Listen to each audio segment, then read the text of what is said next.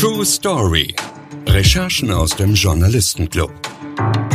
Hier erzählen Reporter von Axel Springer von ihren aufregendsten Geschichten und wie sie entstanden sind. Hi, herzlich willkommen zu True Story. Ich bin Julia Sommerfeld und freue mich sehr, dass ihr wieder dabei seid, wenn wir in eine Welt eintauchen, die ab jetzt nicht mehr so geheim ist. Die Story. Um diese wahre Geschichte geht es heute. Die 21-jährige Studentin Sarah steht in einem kleinen Keller. Vor ihr ein Tisch. Darauf ein Totenschädel, ein Stundenglas, ein Hahn, ein Schälchen Salz, eine Rose und eine Kerze. Sarah möchte in eines der einflussreichsten Netzwerke der Welt aufgenommen werden, die Freimaurer. Bevor sie Zutritt erhält, muss sie ein Aufnahmeritual meistern. Hannes Kohlmeier, Redakteur für Bild in München, hat über viele Jahre zu Geheimwünden recherchiert und ist in eine Welt voller Mythen, Gerüchte und Geschichten eingetaucht. Seine Erlebnisse aus einer geheimen Welt erzählt er uns heute. Hallo Hannes, schön, dass du heute bei uns bist. Danke für die Einladung. Du nimmst uns ja heute mit in eine Welt, die nur die wenigsten selbst gesehen haben. Und zwar zu den Geheimwünden und ihren mysteriösen Ritualen. Die Freimaurer hast du an einem ganz besonderen Tag besucht, nämlich als zwei neue Mitglieder aufgenommen werden sollten. Sarah und Julian. Wer sind die beiden? Das war eine ganz beeindruckende Situation. Es waren sehr, sehr junge Lehrlinge, also nach der Aufnahme bist du ja Freimaurerlehrling. Und das Besondere war, dass es eine gemischte Loge ist. Die meisten Logen arbeiten maskulin, also rein männlich. Es gibt auch rein weibliche Logen, aber in dieser Loge waren eben Männer und Frauen, teilweise auch Paare und Ehepaare zusammen. Und er war, glaube ich, Banker. Sie, weiß ich nicht mehr, was sie beruflich gemacht hat, aber das war ein unheimlich schöner Anblick. Und die Vorstellung, dass die beiden ein so eindrucksvolles Hobby, eine Philosophie die Freimaurerei ist ja eine ethische Schule, sagt man ja. Man arbeitet an sich selber, um sich selber zu verbessern auch. Und dass die beiden an so einem gemeinsamen Projekt arbeiten, das hat mir unheimlich gefallen. Zumal so eine Aufnahme ist natürlich immer auch was Unheimliches. Man weiß nicht, was auf einen zukommt. Das fängt an, man sitzt in einer dunklen Kammer, blickt in die leeren Höhlen eines Totenschädels und wenn man da zu zweit ist und sich so ein bisschen Trost geben kann und vielleicht äh, ein Händchen halten kann, da kommt man natürlich leichter auch über diese Prüfungen, die natürlich einen ganz wichtigen Zweck erfüllen. Der Zweck einer solchen Aufnahme und die Konfrontation mit dem Tod ist natürlich eine ganz wichtige, sich der eigenen Vergänglichkeit bewusst zu werden. Und das ist die erste Prüfung auch, die man bestehen muss, um Freimaurer zu werden. Wir haben es ja im Intro schon gehört. Für das Aufnahmeritual steht Sarah vor einem Tisch, auf dem verschiedene Sachen liegen. Und zwar ein Totenschädel, ein Stundenglas, ein Hahn, ein Schälchen Salz, eine Rose und eine Kerze. Was hat es damit auf sich? Warum diese ganzen Gegenstände? Jeder dieser Gegenstände hat eine bestimmte Symbolik. Die Kerze ist eine Lichtsymbolik. Das heißt, bei der Aufnahme zum Freimaurer bekomme ich philosophisch das Licht der Aufklärung. Das war so das Ziel, man geht mit verbundenen Augen in den Tempel rein, so nennen die Freimaurer ihren Raum, in dem sie ihre Rituale feiern. Und erst wenn mir die Augenbinde abgenommen wird, sehe ich Licht. Das heißt, ich sehe die Dinge klar, wie sie wirklich sind. Man muss sich vorstellen, im 17., 18. Jahrhundert, zu Beginn der Aufklärung waren noch andere Weltbilder vorherrschend. Also Weltbilder, die teilweise von Monarchen diktiert wurden oder von der katholischen Kirche auch. Und dieses sich bereit machen, andere Denkstrukturen anzunehmen oder für sich auch anzunehmen oder zu überlegen, was könnte dahinter, hinter dem Himmel passieren. Ja, ist es vielleicht doch so, dass nicht alles sich um die Erde dreht, sondern die Erde sich vielleicht um die Sonne. Das waren gefährliche Ansichten, aber die hat man auch in den aufklärerischen Logen weitergegeben und das ist genau das, was man als Licht der Aufklärung bezeichnet, dass man hinter den Vorhang blickt von dem, was damals einfach gebräuchlich war. Die anderen Gegenstände, von denen du vorhin gesprochen hast, das Licht natürlich, Lichtsymbolik. Das Salz kommt aus der alten esoterischen Zeit der Freimaurerei, sowas gab es auch mal. Da spielt ganz viel Magie mit rein, Alchemie. Salz ist die Verkörperung alchemistisches Körpers. Es gab die drei philosophischen Elemente Salz, Quecksilber und Schwefel für Körper, Seele, Geist. Und dieses Salz erinnert eben noch an den Körper. Der Hahn ist das Symbol, wachsam zu sein, gegen sich selbst, aber auch gegen die Mitbrüder, einfach aufzupassen, auf die Mitbrüder aufpassen. Das Stundenglas ist klar, das ist die Vergänglichkeit wieder, auch wieder so ein Symbol für die Vanitas. Und wie läuft so ein Aufnahmeritual ab? Also es beginnt tatsächlich in der dunklen Kammer mit dem Blick in den Toten oder gegen den Totenschädel, der eine Vanitas-Symbolik ist. Das ist eine uralte philosophische Richtung, sich bewusst machen, dass dein Leben endlich ist. Ja, also geh sinnvoll damit um mit der Zeit, die du hast. Es gibt in der Freimaurerei etliche Symbole, Werkzeuge, die genau das verdeutlichen. Zum Beispiel ein 24-zölliger Maßstab, also ein Meterstab. Das kommt ja alles aus dem Bauhandwerk, von den Dombauhütten. Und dieser 24-zöllige Maßstab symbolisiert die 24 Stunden des Tages. Also geh sinnvoll mit diesen 24 Stunden um. Wenn der Maurer, der Freimaurer irgendwo einen Maßstab rumliegen sieht in der Loge, denkt er sofort dran, ich gehe mit meiner Zeit sinnvoll um. Und die eigentliche Aufnahme passiert dann einige Minuten später. Mit verbundenen Augen wird der Aufzunehmende, in dem Fall das Pärchen, vor die Tempeltür geführt. Dann äh, wird in einem bestimmten Rhythmus an die Tür geklopft. Den kennen die natürlich noch nicht, weil dieser Rhythmus ist einer der Geheimnisse. Sowas auch wieder ein bestimmter Handgriff, mit dem sich Freimaurer untereinander erkennen in den verschiedenen Graden. Und dann wird die Tempeltür aufgemacht. Die Aufzunehmenden kommen mit verbundenen Augen in den Tempel. Dort ist die versammelte Bruderschaft im Osten, dort wo das Licht herkommt, wo die Aufklärung herkommt, sitzt der Meister vom Stuhl. Und dann werden die nochmal eindringlich gefragt, wollt ihr das wirklich? Wenn ihr nicht wollt, kein Problem. Ihr könnt den Raum wieder verlassen. Nur wenn ihr hier bleiben wollt, dann bitte nicht, um eure Neugierde zu befriedigen, weil die Freimaurerei soll euer Herz berühren. Und darum geht's. Und in der Regel haben sie sich vorher schon ein Jahr lang mit dem Gedanken beschäftigt, Freimaurer oder Freimaurerin zu werden. Und wenn sie dann bleiben, dann werden sie an dem, in den nächsten, in den folgenden Minuten in der Zeremonie zum Freimaurerlehrling. Du hast mit den beiden ja gesprochen. Du hast schon erzählt, es waren sehr, sehr junge Leute, also ich glaube Anfang 20. Was hat die bewogen, sich so einem ja sehr historischen Geheimbund mit so vielen alten Traditionen, die du ja gerade auch schon beschrieben hast, anzuschließen? Bei Julian war es die Beschäftigung mit der Musik Mozart. Mozart war Freimaurer. Mozart hat einer der bekanntesten Freimaurer-Opern geschrieben, die Zauberflöte. Und offensichtlich hat ihn der Celebrity-Faktor bei der Freimaurerei fasziniert. Also fast sämtliche Denker, Wissenschaftler, Bildhauer, Maler der damaligen Zeit waren Freimaurer, Staatsmänner. Ja. Und offensichtlich die Faszination ging dann über auch auf seine Freundin, die sich da auch interessiert hat dafür. Du hast schon erzählt, in der ersten Stufe wird man Lehrling, dann wird man Geselle und Meister. Und wichtige Symbole sind der Zirkel und das Winkelmaß. Woher kommen diese ganzen handwerklichen Bezeichnungen und die Sprache? Diese Werkzeuge, so nennen die Freimaurer ihre symbolischen Werkzeuge, kommen aus den Dombauhütten des Mittelalters der Legende nach hat es dort angefangen. Irgendwann waren sämtliche Kathedralen gebaut und mussten nur noch instand gehalten werden. Und die Dombauhütten hatten das Problem, dass sie ihre Witwen- und Waisenkassen natürlich nur unterstützen konnten, wenn sie viele Mitglieder hatten. Ja. Und die operativen Maurer wurden immer weniger. Und dadurch, dass die Dombauhütten ein sehr intimer Bereich waren, wo wirklich nur Maurer anwesend waren und wo auch das freie Wort gepflegt wurde, haben sich plötzlich Bürger und Adelige auch für diese Bereiche interessiert, wo man frei reden konnte, ohne Angst haben zu müssen, mit der Obrigkeit in Konflikt zu kommen. Also auch das Vertrauen den Brüdern gegenüber, hier die Klappe zu halten und den anderen zu schützen, der in diesem Bereich ist, war ein wichtiger Faktor natürlich. Und die sogenannten spekulativen Maurer, also die, die Philosophie dieser Werkmaurer übernommen haben, haben natürlich auch die Symbole und die Gebräuche übernommen. Also die Einteilung in die drei Grade Lehrling, Geselle, Meister, wie du gerade erzählt hast.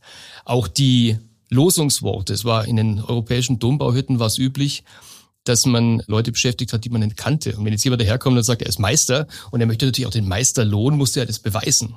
Und er konnte es nur beweisen mit einem geheimen Zeichen, das er dem Meister an der Dombauhütte gegeben hat und sich damit ausgewiesen hat. Also Reisepässe in der Art gab es damals noch nicht. Und auch diese geheimen Zeichen haben die spekulativen Maurer in ihre Rituale übernommen. Und dass die heute noch so angewendet werden, also du hast vorhin ja diese Klopfzeichen erwähnt und so, diese Losungsworte. Das ist ja heute bei den Ritualen auch noch so, so auch bei dem in Karlsruhe, wo du auch dabei warst, wo man ja davon ausgeht, dass die Mitglieder sich untereinander eigentlich alle kennen und es im Prinzip gar nicht nötig wäre. Das ist nicht ganz so. Also es, man hat ganz oft auch besuchende Brüder oder in manchen Logen auch besuchende Schwestern dabei, Aha. die man nicht kennt, die teilweise aus dem Ausland kommen. Und die sind natürlich dann auch, meistens passiert es im Gespräch, dann weiß man schon, ob der jetzt vom Fach ist oder nicht, aber manchmal sich auch ausweisen müssen in einem Wechselgespräch. Das heißt, da stellt der Prüfer eine harmlose Frage, auf die du dann die richtige Antwort kennen musst. Ja. Und damit wird herausgefunden, ob derjenige berechtigt ist, auch in diesem Grad zu arbeiten. Jeder Grad hat ein eigenes Losungswort. Wir reden gleich noch weiter über die Freimaurer, aber erstmal wollen wir noch ein bisschen mehr zu dir und deiner journalistischen Karriere erfahren. Bist du bereit für eine kurze Runde mit schnellen Fragen? Ja, klar. Reporterleben. Ab ins Rampenlicht. Wann und warum hast du beschlossen, dass du Journalist werden möchtest? 1989 nach dem Abi, mein Deutschlehrer hat mich gefragt, was ich werden will bei der Abi-Feier. Da sagte ich Journalist. Dann sagte er, oh, toll, interessant. Und wo willst du denn mal schreiben? Damals gab es halt vor allem Zeitungen. Ne? Und dann sagte ich bei der Bild-Zeitung. Also ich komme aus einem Beamten, aus einer Lehrerfamilie, da hat man die Bild-Zeitung nicht regelmäßig, aber im Urlaub, im Spanienurlaub lag die immer rum. Und das hat mich wahnsinnig fasziniert, diese Tiefe, diese Emotionen, diese Fülle. Auf einer Seite passiert alles Mögliche. Da wird irgendwo ein Kind geboren, irgendwo auf der anderen Seite stirbt jemand. Also dieses pralle Leben auf einer Seite hat mich wahnsinnig fasziniert. Und als ich ihm das dann erzählt habe, dass die Bildzeitung irgendwie die, die Zeitung meiner Wahl ist, war er eher etwas enttäuscht. Habe ich den Eindruck gehabt, ich hatte ein sehr gutes Verhältnis mit ihm. Ja. Und tatsächlich bin ich 93 dann zu einer Boulevardzeitung im Osten gegangen. Ich komme aus Niederbayern ursprünglich. Und 94 dann zu Bild München. Und dann mit fünf Jahren unbezahlten Urlaub, wo ich eine eigene Zeitung in Regensburg gemacht habe, war ich immer bei Bild. Was war der aufregendste Moment in deiner journalistischen Laufbahn?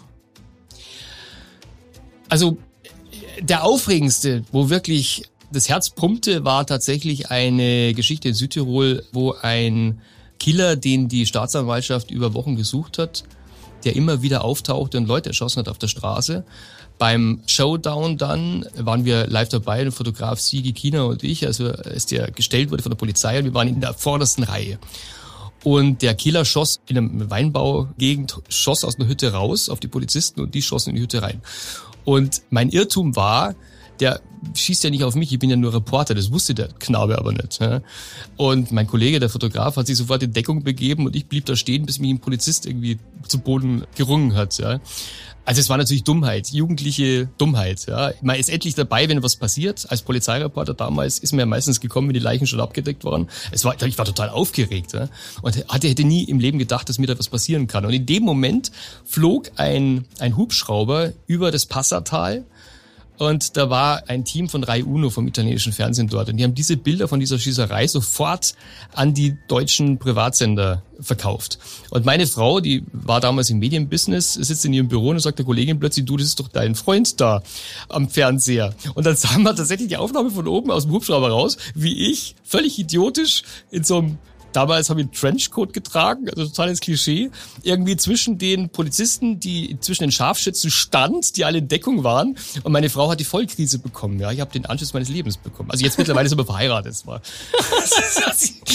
das, hat sich, nicht so ausgewirkt. Ja. Aber das war mit Sicherheit das, das Aufregendste. Und wenn du gerade nicht mit aufregenden journalistischen Recherchen beschäftigt bist, wie schaltest du dann ab? Also das, da gibt's viele Dinge. Also zum einen bin ich Zauberkünstler und aus dieser, ich habe mit, mit 16 hatte ich dann die, die Entscheidung, mache ich das jetzt beruflich weiter? Ich war damals auch so ein bisschen erfolgreich, habe bei, bei Meisterschaften mitgemacht und so und habe mich dann aber entschieden, was Seriöses zu machen bin zur Bildzeitung gegangen. Ja. Und aus diesem Hobby sind viele andere Hobbys erwachsen. Zum Beispiel 2006 kam meine Tochter zur Welt und als Zauberkünstler spielst du ja nur die Rolle des Magiers. Und wir hatten das Glück, dass unsere Tochter durchgeschlafen hat und morgens wirklich sehr, sehr schwer wach zu kriegen war. Und ich habe dann so hm, Kasperpuppen auf die Hand genommen, bin dann in das Zimmer rein und plötzlich war sie wach. Und da habe ich gemerkt, das ist echte Magie. Ja, wenn Kinder, die hat eine halbe Stunde aus dem Tiefschlaf danach gleich mir alles erzählt oder dem Kasper erzählt, was am Tag zuvor im Kindergarten passiert ist. Und da habe ich gemerkt, das ist richtige Magie, das interessiert mich. Ja. Also nicht so tun, als wäre ich ein Magier, sondern mit den Puppen schaffst du wirklich ein Wunder bei den Kindern. Und seitdem begeisterst du auch ganz viele andere Kinder mit deinen Puppen. Ja, ja, genau, genau. Also ich habe mir zum Beispiel vor schon über zehn Jahren her einen, einen gebrauchten alten Pferdewagen, Pferdetransporter gekauft und den umgebaut zum Kaspertheater, so dass ich überall im Freien, am Seeufer, auf eben Acker die Klappen aufmachen kann und losspielen kann zum Beispiel. Und damit touren wir zu den oberbayerischen Seen. Jetzt habe ich ein paar Engagements in bayerischen Biergärten.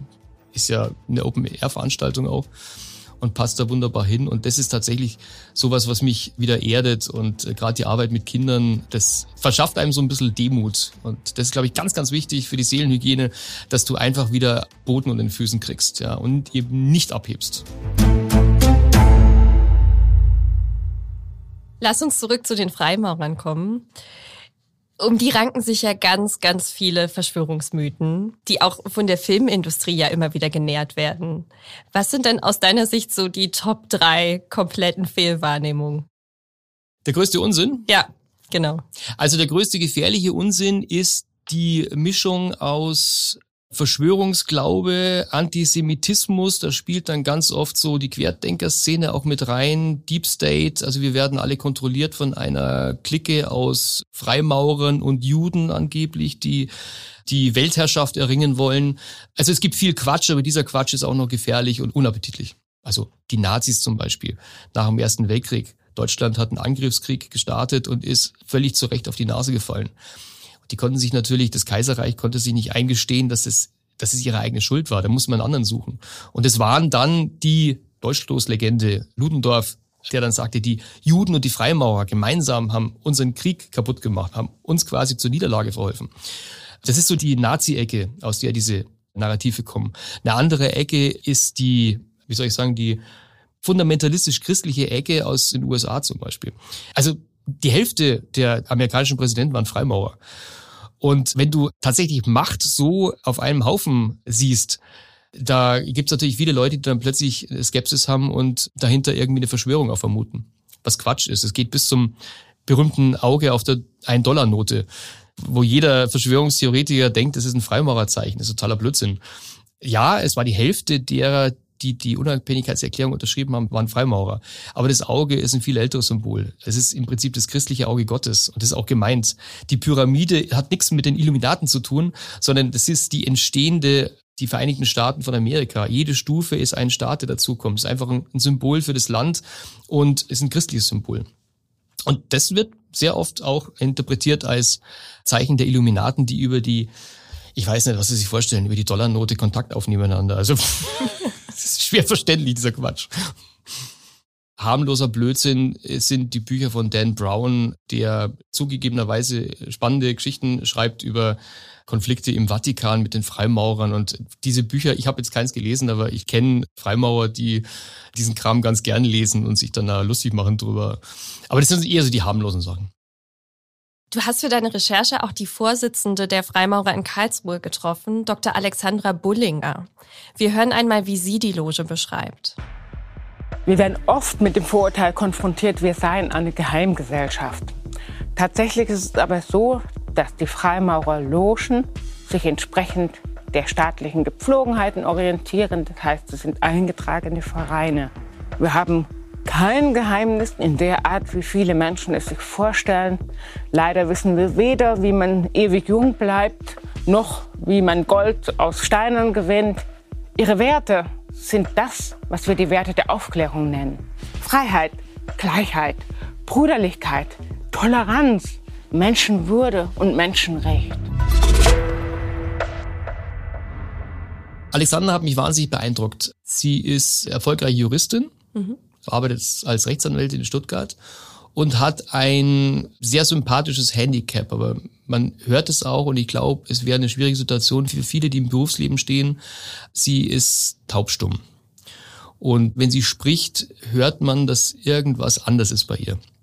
Und das hat mich zum einen fasziniert, dass sie so eine wahnsinnige Powerfrau ist und im Leben steht und auch schwierige Situationen meistert und erfolgreich ist. Aber auch in ihrer Loge hat mich fasziniert und dieses Phänomen ist mir öfters begegnet, dass das schwächste Glied, das vermeintlich schwächste Glied in der Gruppe den gleichen Stellenwert hat wie jeder andere Bruder oder jede andere Schwester. Also derjenige kann auch Meister vom Stuhl, es ist der Vorsitzende des Vereins werden. Das ist ja eine juristische Person, die den Verein, also die Loge auch nach außen repräsentiert. Da werden teilweise Jahresempfänge gegeben, wo dann Ministerpräsidenten oder Politiker, auch Oberbürgermeister auftreten. Und besuchen. Und wie liebevoll in Freimaurerlogen mit Leuten umgegangen wird, die nicht die Norm erfüllen, sagen wir mal so. Das habe ich tatsächlich öfter erlebt und das hat mich fasziniert. Und in meiner ersten Zeit, als ich noch Besucher war, aus reinem Interesse und Neugierde, hat mich das wahnsinnig bewegt, als ein Freimaurer, der ähm, unter den Folgen eines Schlaganfalls zu leiden hatte, einen Vortrag halten musste. Also jeder Freimaurer muss, um in die nächste Stufe zu kommen, eine Arbeit machen, sowas wie eine kleine Diplomarbeit, die er dann auch vortragen muss. Und das Thema war Mozart, Leben, Freimaurerleben und Sterben. Und er brach den Vortrag ab, musste ihn abbrechen, konnte seine Gedanken nicht mehr sortieren, hatte einen Blackout. Und es entstand plötzlich eine für mich, aber wirklich nur für mich als Außenstehenden peinliche Stille wo man so mitleidet mit jemandem, ja, und denkt so, Mensch, hoffentlich kommt er aus der Nummer wieder raus und warum brecht ihr das nicht ab und warum setzt ihr ausgerechnet den dahin und lasst ihn einen Vortrag halten, der es offensichtlich nicht kann. Und einen kurzen Moment später stand einer der Brüder auf, ging zu Bruno, so hieß er, legte ihm wirklich in einer ganz liebevollen Geste die Hand auf die Schulter, nahm sein Manuskript und führte diesen Vortrag zu Ende. Und zwar ohne dass in einem Raum irgendwie eine Verwunderung, ein Vorwurf oder irgendwie eine merkwürdige Atmosphäre entstanden wäre. Und dieser liebevolle Moment, der hat mich da, läuft mal kalt meinen Rücken runter, da immer noch. Also das fand ich bezeichnend und da habe ich gemerkt, dass in dieser Loge, das war die einzige, die ich kannte, ne, tatsächlich was Besonderes passiert. Also im Prinzip eine Utopie von Gesellschaft, wie man sich eigentlich wünschen würde. Also wir reden viel über Inklusion, aber dort funktioniert's. Das ist interessant. Ich habe das auch gerade gedacht, weil ich mir Geheimbünde eigentlich immer eher alt und weiß und männlich vorgestellt habe. Und jetzt haben wir angefangen mit Sarah und Julian, die Anfang 20 sind. Wir hatten es gerade von der Vorsitzenden der Freimaurer in Karlsruhe. Und genau, es klingt einfach wahnsinnig divers, also gar nicht so, wie man sich vorgestellt hätte. Also größtenteils sind sie tatsächlich alt und weiß, aber es gibt zwischen den alten und weißen Männern sehr, sehr coole Junge. Also in der Loge, wo ich war, sind zum Beispiel auch tatsächlich mehrere junge Zauberkünstler dabei. Das sind Labspieler, also so Rollenspieler, die am Wochenende irgendwie in die Rolle des mittelalterlichen Ritters schlüpfen oder so. Ja. Es geht auch extrem lustig zu und gerade dieses Miteinander, das ist auch das, was ich gerade mit Utopie meinte. Das funktioniert, dass Alte und Junge miteinander auskommen. Die Alten nehmen vieles an, was die Jungen ihnen zeigen. Also zum Beispiel, was weiß ich, dass ein Handy auch eine Taschenlampe ist. Für manchen 80-jährigen Maurer ist es eine völlige Sensation. Er dachte, man kann damit nur telefonieren. Und andererseits sind natürlich die alten Knaben in den Logen auch Bibliotheken, von denen man lernen kann. Die Jungen, die ganz frisch in so eine Loge kommen, wissen ja anfangs noch nichts über irgendwelche Ursprünge, über Bezüge, teilweise auch esoterische Bezüge, die heute noch, was übrigens ein ganz spannendes Feld ist, was viele Mauer auch nicht wissen, die Rituale stecken voller magischer Bezüge, die heute einfach als selbstverständlich hingenommen werden. Aber tatsächlich, die Überalterung ist ein Problem aller Vereine und auch der Freimaurerlogen. Aber sie, sie bemühen sich äh, zunehmend attraktiv zu werden, auch für Junge. Also es gibt sehr, sehr progressive Logen. Den Freimaurer gibt's nicht. Es gibt verschiedene Strömungen von Freimaurerei. Es gibt zum Beispiel die christliche Freimaurerei, also die beten tatsächlich in ihren Logenzusammenkünften. Das ist jetzt überhaupt nicht mein Fall. Ich lernte kennen sogenannte humanitäre Logen, die ich super spannend finde, weil ich glaube, diese Art von Gesellschaft könnte ein Muster sein, wie wir in Zukunft zusammenleben können. Die humanitären Logen legen keinen Wert auf Konfession.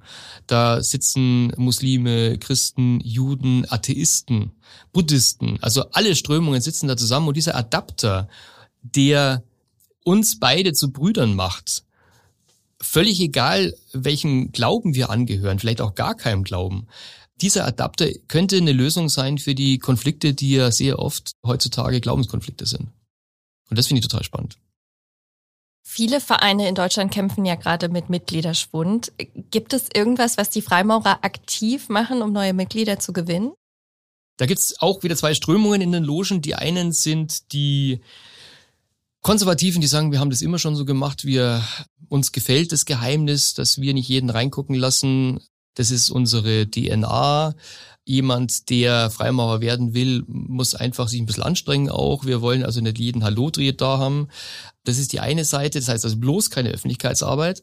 Ich habe damals bei meiner Doku auch enorme Schwierigkeiten gehabt mit einer Großloge, die das überhaupt nicht wollte. Und es gibt die Progressiven und das war die Schwierigkeit äh, für die Doku, die zu finden, die ganz vernünftig und im Hier und Jetzt sind und sagen, Mensch, wir müssen irgendwie die Miete von unseren Logenhäusern bezahlen. Das sind teilweise denkmalgeschützte Häuser, die enormes Geld verschlingen.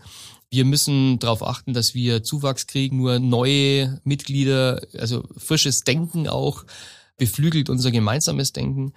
Und die gehen in die Öffentlichkeit, die schreiben Bücher, machen Podcasts und auch Veranstaltungen abends.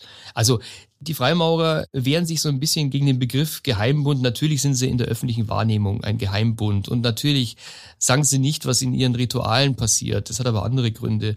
Aber sie haben tatsächlich Gästeabende, wo wirklich jeder nach Anmeldung, schreibt man eine Mail an den, an den Logenmeister, hofft, dass sie beantwortet wird, weil ganz ehrlich, wer einmal mit so einem alten Sekretär zu tun hatte und wie der sich auskennt mit seinem E-Mail-Fach und mit, mit seinem Computer, der zweifelt tatsächlich an allen Gerüchten über die Weltverschwörung. Also wer wirklich eine Weltverschwörung vorhat und nicht mal mit seinem E-Mail-Fach umgehen kann, also das ist absurd. Also wenn du dann eine Einladung kriegst zu so einem Abend, da sitzt auch niemand mit Kapuze da, sondern die sind ganz offen und du kannst Fragen stellen. Also es ist eigentlich eine, eine relativ offene Gesellschaft. Aber es gibt halt gewisse Gepflogenheiten, die musst du erst entdecken.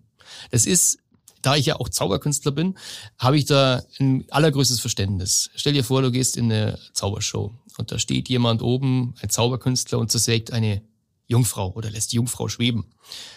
Wenn du vorher wüsstest, wie das funktioniert, dass da in der Kiste vielleicht eine zweite Frau steckt, ist die Illusion kaputt. Und genauso ist es bei den jeweiligen Initiationsstufen in der Freimaurerei das Ritual soll dich im Herzen treffen. Es soll dich berühren, ein Leben lang berühren. Und das funktioniert nur, wenn du vorher nicht genau weißt, was passiert. Da passiert nichts, was irgendwie gegen Gesetze, gegen Sitte und Anstand verstößt. Das sind uralte Rituale, teilweise 300 Jahre alt, wunderschöne Sprache. Das hört man ganz oft von Brüdern, die einem Aufzunehmenden den Rat geben, alle Rituale sind in irgendeiner Staatsbibliothek nachzulesen. Du kannst es alles nachlesen, aber tu es bitte nicht. Du verdirbst dir die Show. Du verdirbst dir die Party, wenn du es machst. Und aus dieser, in Anführungszeichen, Geheimniskrämerei wächst natürlich auch ein Verdacht. Ja, was machen die hinter verschlossenen Türen, was wir nicht wissen dürfen? Das kann ja nichts Gescheites sein. Und daher kommen, glaube ich, auch sehr viele von diesen Verschwörungstheorien. Du hast gesagt, die Hälfte der US-Präsidenten waren Freimaurer und wir haben ja auch schon gehört, Julian fand auch so anziehend an den Freimaurern, dass eben so viele prominente Persönlichkeiten Freimaurer waren. Wer gehört denn noch dazu und was glaubst du, was ist für diese prominenten und mächtigen Menschen auch so anziehend? Also ich respektiere, und das gehört zu den Gepflogenheiten, die ich auch ganz okay finde, ein lebender Freimaurer, der das nicht haben will, der in Deckung arbeitet, wird von keinem anderen irgendwie geoutet. Das ist die Entscheidung von jedem Einzelnen, das ist eine intime Entscheidung. Will ich damit an die Öffentlichkeit gehen? Will ich das erzählen oder ist es mein eigenes Geheimnis? Weil es ist ein esoterischer Weg, den man geht auch. Aber ähm, Karl-Heinz Böhm zum Beispiel ist ein berühmtes Beispiel, ein modernes Beispiel der in den Sissi-Filmen den Partner von Sissi spielt und ein unheimliches humanitäres Engagement hatte mit Menschen für Afrika. Der lebte das, auch diese Nächstenliebe. Ja. Dieses, wir sind, also im Prinzip ist es eine urchristliche Forderung. Wir sind alles Brüder und Schwestern, egal ob du schwarz, weiß bist, Mann, Frau oder irgendwas dazwischen. Und also Karl-Heinz Böhm ist einer der, der modernen, schillernden Freimaurerfiguren. Aber im 19. Jahrhundert fast alle Denker, Künstler oder sehr, sehr viele zumindest und Staatsmänner, Friedrich der Große war Freimaurer zum Beispiel. Goethe, Mozart, Schiller war sehr angetan von der Freimaurerei. George Washington als amerikanischer Präsident war Freimaurer. Abraham Lincoln wollte Freimaurer werden, hat sich dann entschieden, neutral zu bleiben und hat seinen Antrag zurückgezogen. Buzz Aldrin, der zweite Mann auf dem Mond, 1969 Mondlandung, er war Freimaurer. Also die Liste ist ewig lang über Lessing, viele Maler, Bildhauer, Musiker, Dichter. Also die Mitgliederliste, die wird Bücher füllen. Und was zieht die so an?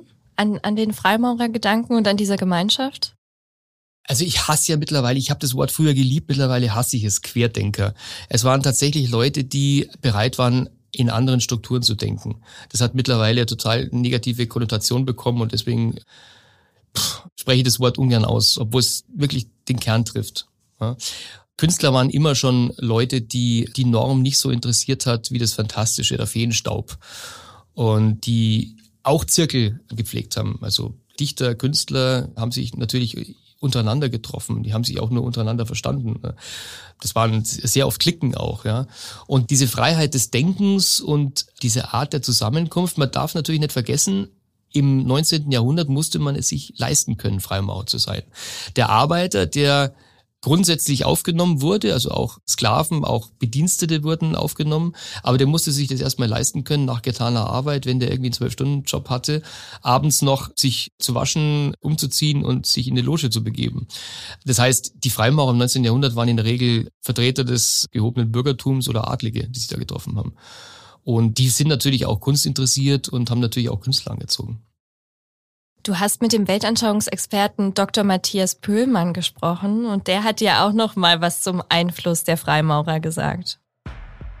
Die Freimaurer waren von jeher seit ihren ersten organisatorischen Anfängen Gegenstand von vielfältigen Verschwörungstheorien. Man spricht auch von dem großen Einfluss, den sie im politischen Bereich haben. Wenn wir davon ausgehen, dass es in Deutschland etwa 15.000 Freimaurer gibt, dann ist ihr Einfluss doch sehr, sehr gering. Und es ist letztendlich eine Organisation, die nicht darauf ausgerichtet ist, Einfluss zu bekommen, in dem Sinn, dass man politische Macht gewinnt, sondern man möchte eher im Geist der Humanität, Toleranz und Brüderlichkeit wirken. Also in Deutschland ist es so, dass die Freimaurerei tatsächlich wenig Einfluss hat. Die 15.000 sollen es jetzt mit weiteren Großlogen und verwandten Gruppen vielleicht 20 sein, haben keine Stimme. Also die verleihen einmal im Jahr ihren äh, oder, oder alle paar Jahre mal ihren freimaurerischen humanitären Preis. Peter Maffei hat den, glaube ich, als einer der letzten bekommen. Aber sie sind in der Meinungsbildung nicht präsent. Eigentlich schade, weil es genauso eine Gruppe ist, die Rechte hat, freiheitliche Gedanken zu äußern, genauso wie andere Institutionen wie zum Beispiel die Kirche auch das Recht hat, ethische Gedanken zu äußern. In anderen Ländern sieht es anders aus. In Frankreich zum Beispiel haben die Freimaurer einen relativ hohen Einfluss. Das geht zurück bis zur Französischen Revolution 1789 waren sehr viele Freimaurer bei den Revolutionären. Es war keine freimaurische Revolution. Aber die Überschneidungen, die Schnittmengen zwischen Freimaurerei und Republik sind natürlich sehr groß. Egalité, Fraternité, diese Forderungen sind natürlich im Prinzip entstanden oder sind kultiviert worden in Freimaurerlogen. Und da ist es offensichtlich so, dass gerade im Parlament sehr viele Freimaurer sitzen, auch miteinander reden, also auch eigene Gesprächszirkel haben. Bei der Polizei sollen sehr viele Kommissare, also im gehobenen Dienst auch Freimaurer sein. Da hat die Freimaurerei tatsächlich einen anderen Stellenwert. USA geht die Freimaurerei sehr offen um. Die haben die dunkle Zeit, die Nazi-Zeit nicht, wo Freimaurer auch in KZs gewandert sind.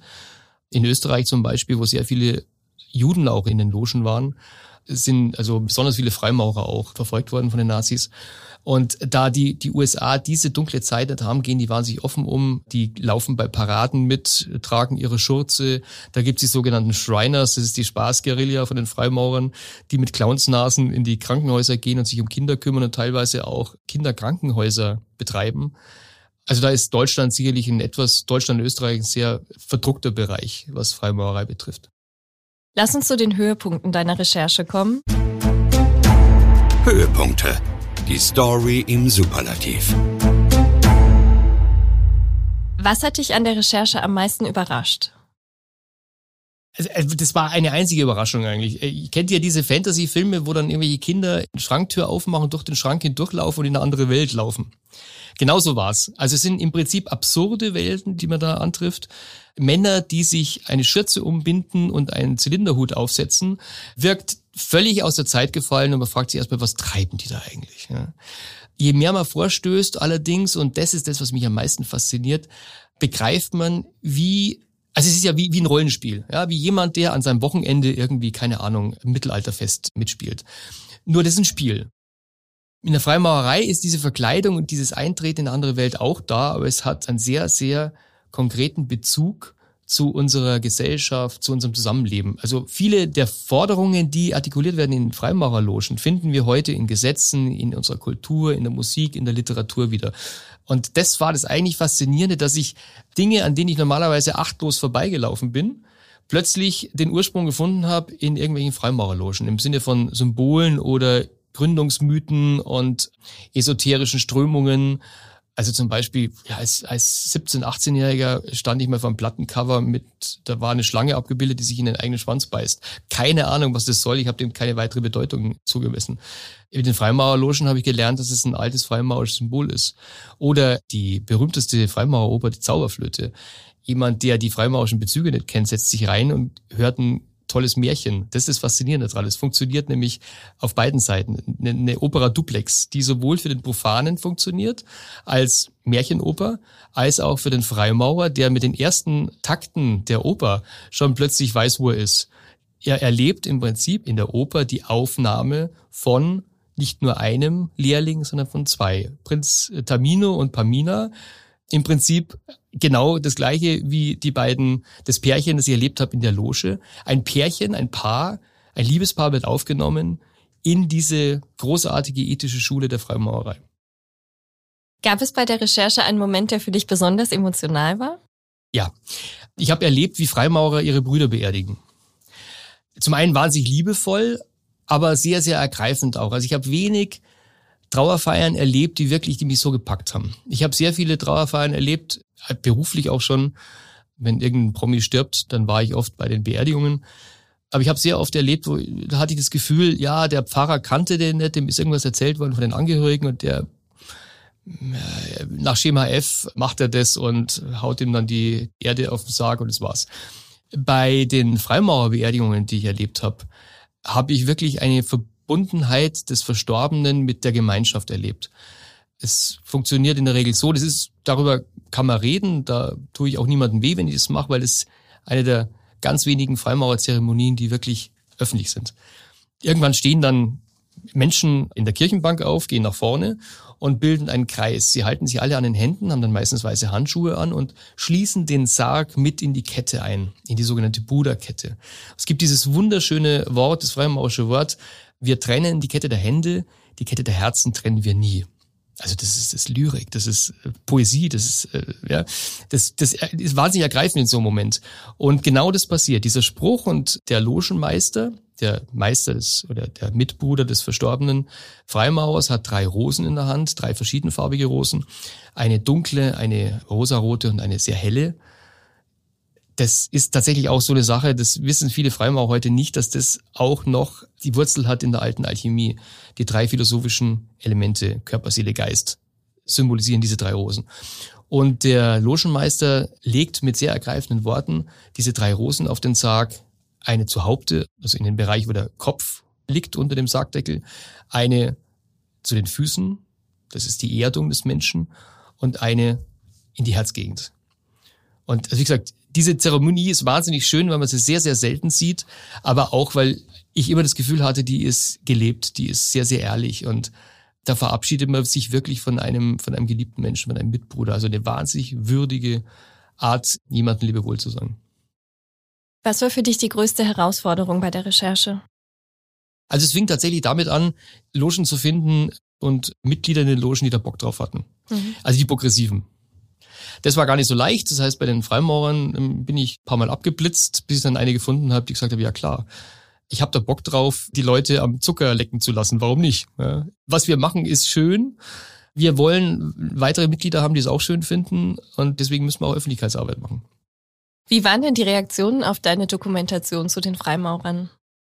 Die Freimaurer, Logen, die ich kennengelernt habe, das sind oft sehr viele Akademiker, Lehrer, und viele von denen waren erstmal irritiert, dass Bild sich des Themas annimmt. Ich war, war in verschiedenen Foren auch, da gibt's Facebook zum Beispiel, gibt's ein Freimaurerforum, da kommst du nur rein durch Empfehlung. Und da war am Anfang die erste, als die Doku erschien mit dem ersten Teil, ungefähr so ein, zwei Stunden völlige Entrüstung. Ja, jetzt hätte man der Bildzeitung also einfach nicht zugetraut. Das Bild sich in ein lautes, schnelles Blatt ein sehr volksnahes Blatt sich mit so einem tiefen philosophischen Thema beschäftigt. Und dann so nach zwei Stunden ungefähr hat man gemerkt in den Kommentaren, jetzt haben die Leute angefangen zu lesen und beschäftigen sich mit dem Thema und plötzlich war eine große Begeisterung. Hannes, ich habe noch so viele Fragen und du hast noch so viel zu erzählen. Würdest du uns einen Gefallen tun und einfach nochmal wieder zu uns in den Podcast kommen? Ja, sehr gern. Danke. Ich freue mich. Dankeschön. Ihr hört es schon. Die Recherche von Hannes über Geheimwünde ist an dieser Stelle noch nicht zu Ende erzählt. Und ich habe gute Nachrichten für euch. Die Wartezeit wird diesmal auch nicht ganz so lang sein. Wir freuen uns, wenn ihr in der zweiten Folge mit Hannes wieder mit dabei seid. Ich kann jetzt schon verraten, es wird um Google-Männer und Schlaraffen gehen. Und auf jeden Fall wird es skurril und witzig. Ich freue mich, wenn ihr dann wieder zuhört. Bis dann. True Story. Folgt uns auf Instagram unter True Story-Podcast, wenn ihr keine Folge mehr verpassen oder noch mehr Stories von unseren Reportern wollt. Bewertet uns bei Spotify oder kommentiert bei Apple Podcasts. Wir sind auf eure Meinung gespannt. Schreibt uns gerne eine E-Mail an truestory at axelspringer.com.